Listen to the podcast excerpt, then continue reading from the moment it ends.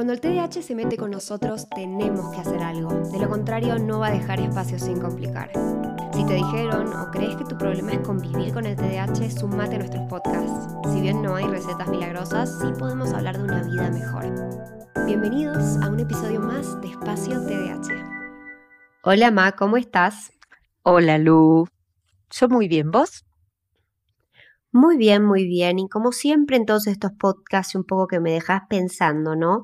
Y pensaba después de que hablamos un poco del tema de cuando el TDAH se mete en tu billetera, cómo cuando hablamos de esto estamos hablando un poco de compromiso, ¿no? Porque la palabra compromiso es la palabra que aparece cuando decidimos ahorrar, la palabra que aparece cuando decidimos agarrar esa hojita en blanco que nos propusimos para el balance y la propuesta del año que viene, cuando nos comprometemos al autocuidado, a lo de ir a un amigo. Y en el TDAH la palabra compromiso que digamos no tiene muy buena fama, ¿no?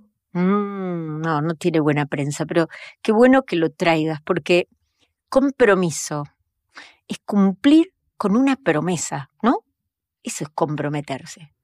Me puedo hacer una promesa a mí mismo. Voy a ahorrar, voy a cuidarme con las comidas, voy a hacer ejercicio, me voy a levantar temprano. ¿Qué nos pasa con los compromisos, no? ¿A vos qué te pasa con los compromisos, Lu? Y lo primero que puedo pensar es que cuando me comprometo, muchas veces lo que genera que yo no pueda cumplir ese compromiso, es que no, en realidad no pensé muy bien si me podía comprometer cuando me comprometí, ¿se entiende? O sea, no evaluaste, no evaluaste claro, las opciones. No miré mi calendario para ver si yo podía hacer todo eso que me propusieron. Bueno, eso tiene mucho que ver con lo que vos también decías el otro día de la dopamina que nos da, ¿no? Cuando hablábamos del tema de la economía, la dopamina que nos da eh, la acción. Entonces, claro, es divertido el plan. Alguien dice, che, vamos al río, vamos, pero yo me olvidé que tengo que estudiar y que pasado mañana tengo un final, ¿no?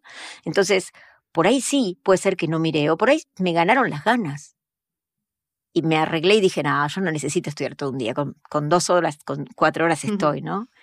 Como que nos engañamos un poco, me parece también. ¿Vos te engañás? Uy, eso es duro. Es duro, pero es muy real.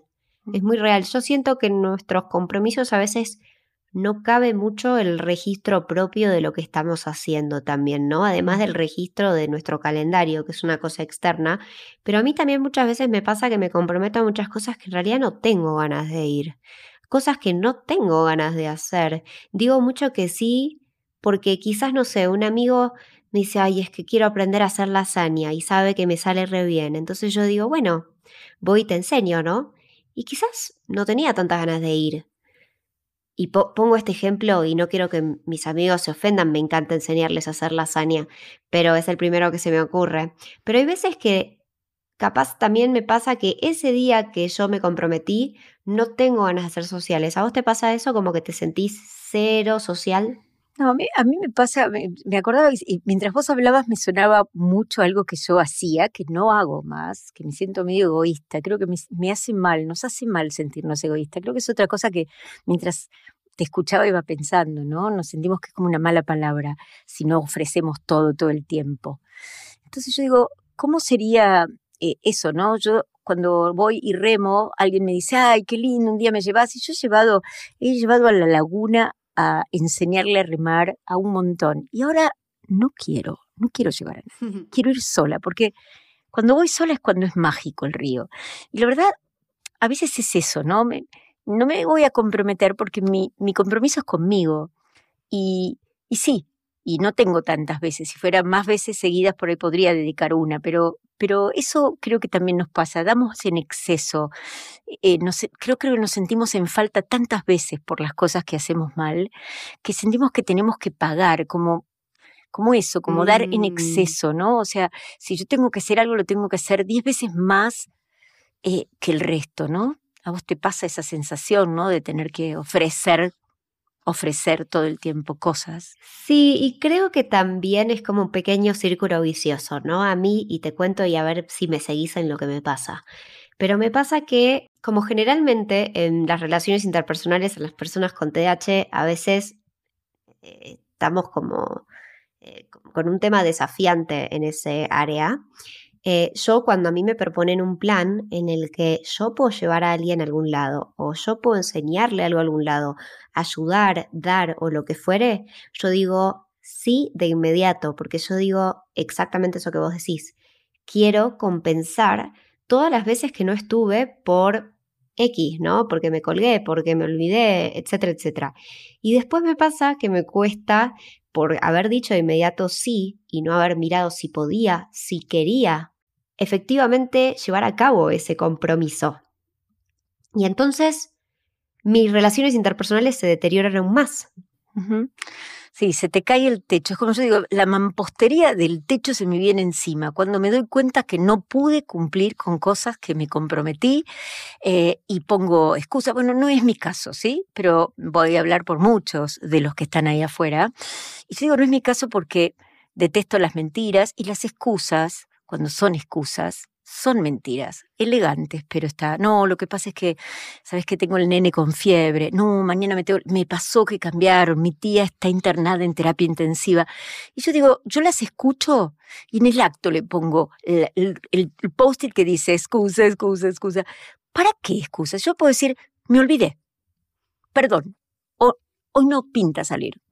Es más sano que cuando encima de comprometernos no vamos a hacerlo, lo digamos, hoy no puedo, la verdad no, no estoy para ir.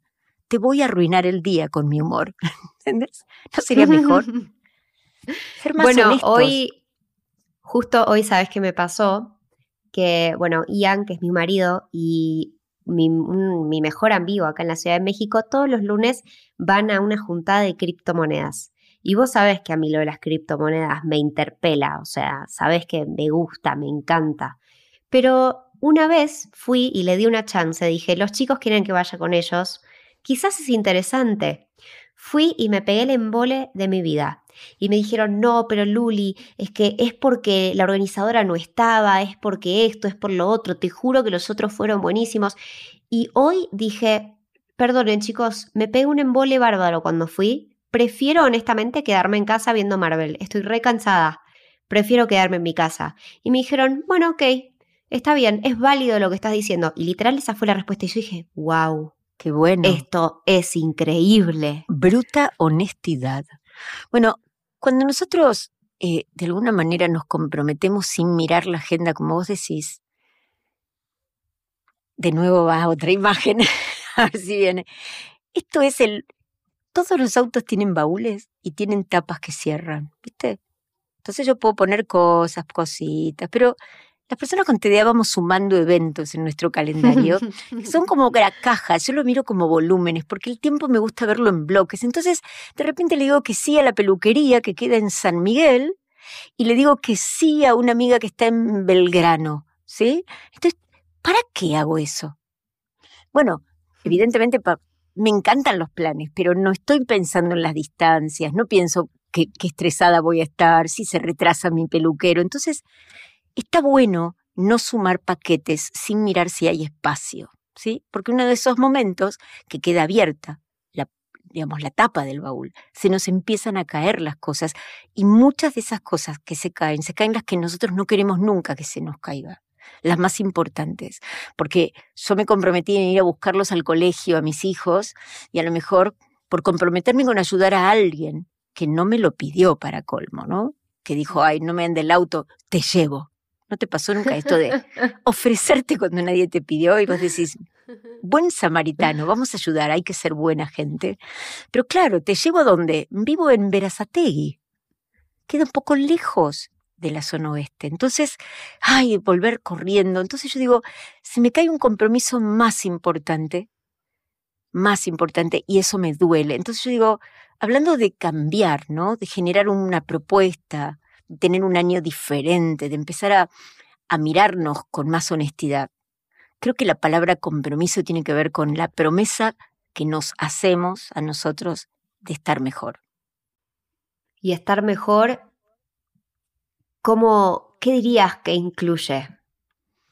Estar más tranquilo, más serenos, no correr, no correr, no correr. Mira cómo lo enfatizo. No hacer cosas que no queremos. No, no, no. Yo eso lo aprendí este año. ¿Y sabes qué digo yo? Una frase también que me ayudó mucho, yo no quiero extras en mi vida.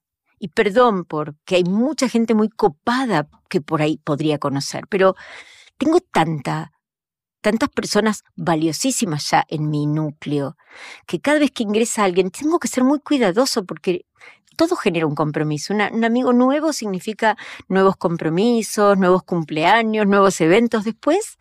Por eso tal vez también tenemos mala fama con las amistades, porque, a ver, está todo bárbaro mientras estamos ahí. Después, bueno, no nos comprometemos con ese otro el día de su cumpleaños, el día que necesita algo. Entonces no podemos sumar demasiadas cosas, porque se nos caen todas esas cajas. Yo creo que crecí mucho, mucho de esto es muy importante para mí. Yo crecí con el ejemplo de tu abuelo en que la palabra compromiso se honra, Lu. Y yo creo que eso me mm. ayudó mucho a mí. Eh, me siento muy mal si algo que dije iba a hacer eh, no lo puedo hacer, automáticamente bajo algo mío y lo hago. Pero hoy estoy mucho más cuidadosa con mis compromisos. Pasa que es eso que vos decís. Hay veces que cuando queremos honrar los compromisos que le hicimos a otras personas, que no necesariamente mm, quizás tenían tanto sentido como llegar a llevar a tu amigo que ni siquiera te pidió a ver a Satei, hacen que vos tengas que bajar cosas tuyas para vos.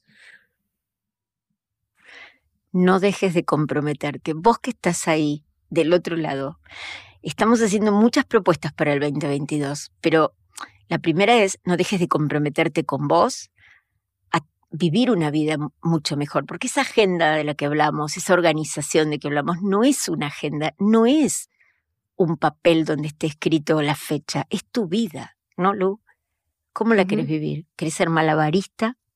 La imagen de los platitos, bueno, vos, no sé, no hay mucho circo, detesto los circos, por otro lado, pero bueno, eh, había unos malabaristas que tenían unos palitos y platos arriba que giraban, ¿no? Entonces, em, no sé, me pone ansiosa el, el, circo a mí, me da mucho estrés, todo me da estrés, el que se... El que hace malabares, el que sale acróbata, todo. Y esos platitos que giran, ¿no? En varios palitos y tiene que moverse. Y yo digo, ¿cuántas veces me vi a mí misma? Será por eso que detesto el circo, ¿no? Porque cuántas veces estuve colgada del trapecio, cuántas veces los platitos se me estrellaron contra el piso. Y no es una buena y sana vida esa. Prefiero ir a remar al río tranquila, tener todo el tiempo por delante, quedarme tal vez en la laguna tirada comiéndome un sanguchito mientras me comprometí conmigo. Por eso el compromiso más importante es con nosotros. Esa sería una buena propuesta para ese balance del que hablamos antes. Tal cual. Y recordar eso mismo que vos decís de todo lo que nos comprometemos, en definitiva, al final nos hace bien o mal a nosotros. Olvidémonos de los demás. Los demás son un tema aparte.